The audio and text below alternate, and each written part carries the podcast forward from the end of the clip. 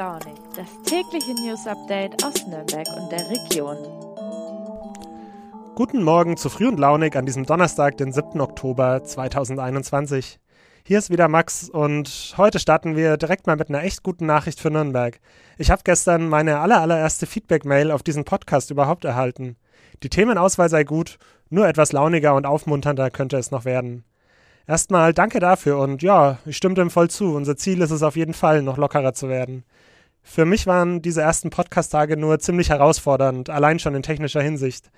Ich bzw. wir, das gesamte Podcast-Team, gehen aber davon aus, dass das mit der Zeit noch von alleine kommt, wenn sich eben alles etwas besser eingespielt hat. Und ja, ich versuche halt irgendwie so authentisch zu bleiben, wie ich halt bin und nicht jetzt zum Beispiel der Antenne Bayern Moderator zu werden, der immer gut gelaunt ist, egal was gerade so los ist. Und ich frage mich eh, wie die das überhaupt eigentlich immer jeden Tag schaffen. Jedenfalls, wir arbeiten dran. Botschaft angekommen. Nun aber zu den wirklich guten Nachrichten für Nürnberg. Es gibt tatsächlich so etwas wie eine Trendwende bei den Impfzahlen. Unser zweites Thema ist dann, wo es Fußgängern in unseren Städten an Platz fehlt. Und dann hatte ich ja noch einen Geburtstag angekündigt. Heute wird unser Online-Portal nordbayern.de 25 Jahre alt. Deshalb gibt ein Kollege Einblicke in seine persönlichen Best-of aus skurrilen und teils auch hasserfüllten E-Mails.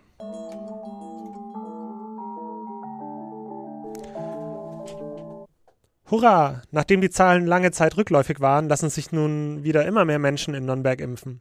Für alle, die wie ich auf einen Winter mit möglichst wenigen Einschränkungen hoffen, ist das eine uneingeschränkt gute Nachricht. Meine Kollegin Silke Rönnefahrt hat dazu recherchiert. Silke, hast du konkrete Zahlen, die diese Trendwende belegen können?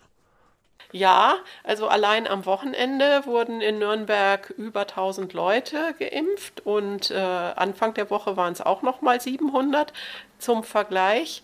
Ähm, man ist noch weit entfernt von den Hochzahlen des Frühsommers. Also im Mai, da kamen an einem einzigen Tag über 3000 Leute in die verschiedenen Impfzentren. Aber der tiefste Punkt war im August und da waren es gerade mal 200 noch was.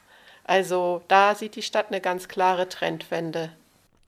Ist etwas zu den Gründen oder den möglichen Gründen für diese Trendwende bekannt?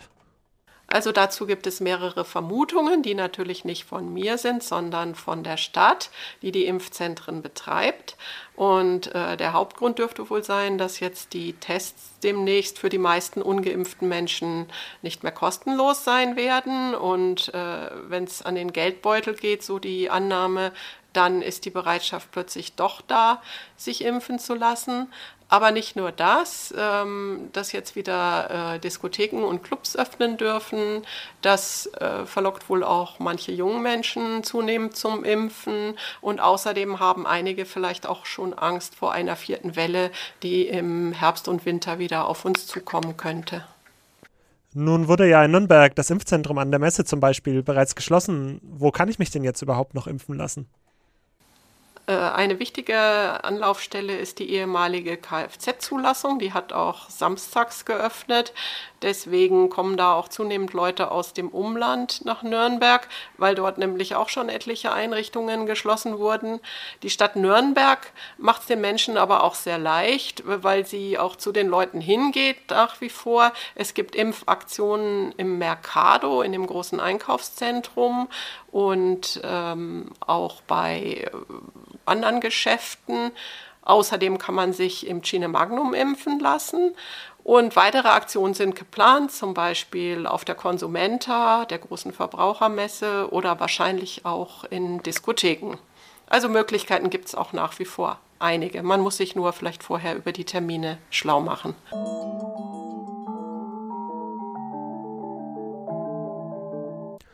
So, nach diesen Good News nun ein nicht ganz so erfreuliches Thema. Wir hatten ja vor wenigen Wochen darüber berichtet, wie fußgängerunfreundlich es an vielen Ecken Nürnbergs zugeht. Daraufhin haben uns dann wirklich überdurchschnittlich viele Mails und Zuschriften von Leserinnen und Lesern erreicht. Und deshalb haben wir uns entschlossen, heute in den Zeitungen, aber auch online bei notbayern.de einen Text und Bilder zu veröffentlichen, die besonders krasse Situationen zeigen, die wir zugeschickt bekommen haben. Ein Beispiel ist der Altstadtring in Nürnberg, wo den Fußgängern neben einem viel befahrenen Radweg, der nebenbei bemerkt auch verdammt eng ist, teils kaum noch Platz bleibt. Eine Leserin schreibt uns über den Abschnitt am Maxtorgraben, Zitat, Dadurch, dass Radwege auf vorhandene Gehwege gepinselt wurden, erzog man Radfahrer dazu, dass sie grundsätzlich das Recht haben, auf jedem Gehweg in jede Richtung zu fahren. Zitat Ende. Ja, das ist ein Problem, das ich auch aus Radfahrerperspektive absolut bestätigen kann. Teils ist der verbleibende Gehweg entlang des Altstadtwegs wirklich so eng, dass nicht mal zwei entgegenkommende Fußgänger oder auch jemand mit Kinderwagen überhaupt aneinander vorbeipassen. Andere Bilder, die uns erreicht haben, zeigen auf Gehwegen abgestellte Autos, mal legal, mal illegal, mitten im Weg platzierte Schilder oder eben auch plötzlich im Nichts endende Bürgersteige. Auf vielen Bildern sind auch mitten im Weg abgestellte E-Scooter zu sehen. Ich weiß, auf diese Dinger wird gerne von allen Seiten eingeprügelt, zumindest verbal. Ähm, ich möchte an dieser Stelle aber mal eine Lanze für diese Fahrzeuge brechen, denn ich bin über jeden froh, der oder die von einem Auto auf so einen Scooter umsteigt. Allein schon, weil es zumindest im Vergleich zum Autofahren ökologischer ist und in unseren Städten auch einiges an Platz einspart. Das Problem an diesen im Weg stehenden E-Scootern ist halt meiner Meinung nach, dass es einfach an geeigneten Abstellflächen mangelt, wie ja an vielen Orten übrigens auch für Fahrräder. Und das führt dann halt dazu, dass die teils auf dem Bürgersteig stehen, im Weg, an Fußgängerüberwegen und ja, das große Problem ist meiner Meinung nach weiterhin, dass der Löwenanteil des Platzes in unseren Städten halt den Autos gehört und die E-Scooter sind da für mich eigentlich eher so ein Symptom dieser Probleme, wenn sie im Weg stehen und nicht die eigentliche Ursache.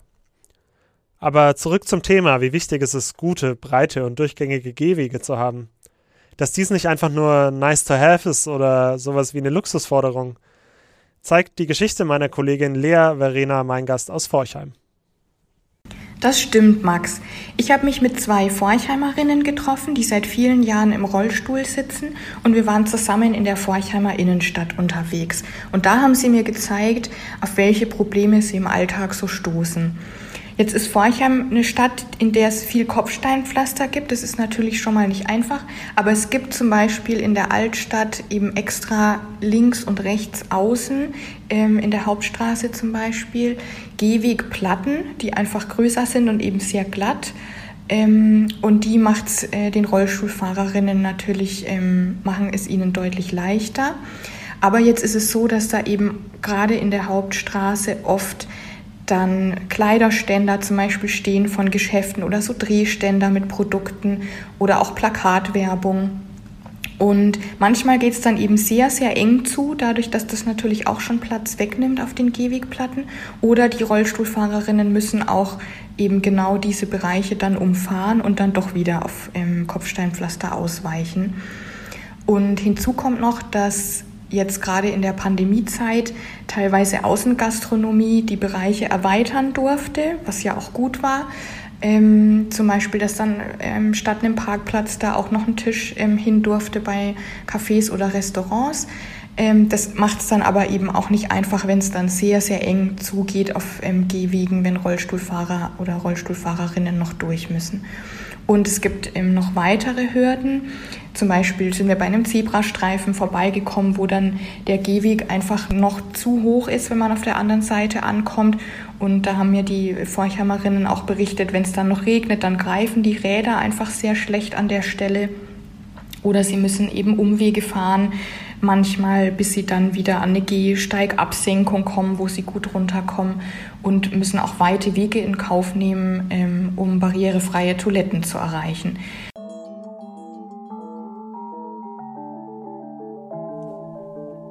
»25 Jahre Nordbayern.de. An dieser Stelle erstmal herzlichen Glückwunsch an die Kolleginnen und Kollegen aus der Online-Redaktion.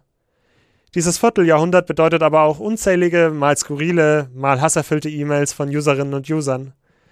Mein Kollege Christian Urban hat anlässlich des Geburtstags nun ein Best-of-Video zusammengestellt. Ich werde euch das natürlich in den Shownotes verlinken. Einen kleinen Auszug, leider nur Audio-only, habe ich euch aber auch direkt hier in den Podcast reingepackt. Hört selbst. Ein Grund, warum die Leute uns Mails schreiben, ist zum Beispiel, wenn sie gesperrt werden, also wenn ihr Account gesperrt wird bei uns auf der Seite oder auf Facebook. Die meisten Menschen kriegen es trotzdem hin, auch wenn sie vielleicht in dem Moment ein bisschen sauer sind, einigermaßen normal zu schreiben. Und dann gibt's noch die anderen, die uns zum Beispiel Dinge schreiben wie, sehr geehrte Damen und Herren, ich habe einen Ihrer Beiträge kommentiert und wurde gesperrt. Hitler hat andere Meinungen auch unterbunden. Sind wir im Vierten Reich? Ihr unterdrückt Meinungen wie die Nazis, ihr linksgrünen Faschisten.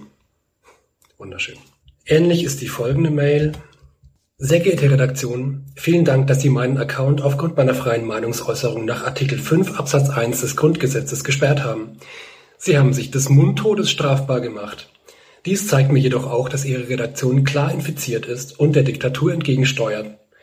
Ich hoffe, dass Sie von den Zionisten fürstlich für ihre menschenrechtfeindlichen Aktionen belohnt werden.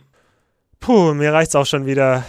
Ich weiß gar nicht, was ich dazu sagen soll. Antisemitisch, menschenverachtend. Naja, Jedenfalls danke dir, Christian, und habt großen Respekt vor euch, dass ihr so etwas jeden Tag in eurer Arbeit, egal ob per E-Mail oder auf Social Media, aushalten müsst. In diesem Sinne wünsche ich jetzt allen Zuhörerinnen und Zuhörern dieses Podcasts, dass sie gut und ohne Hassmails durch den Donnerstag kommen, dass wir uns vielleicht ein letztes Mal morgen am Freitag hören, bevor dann meine Kollegin Nina Dworschak in der kommenden Woche übernimmt. Macht's gut, euer Max.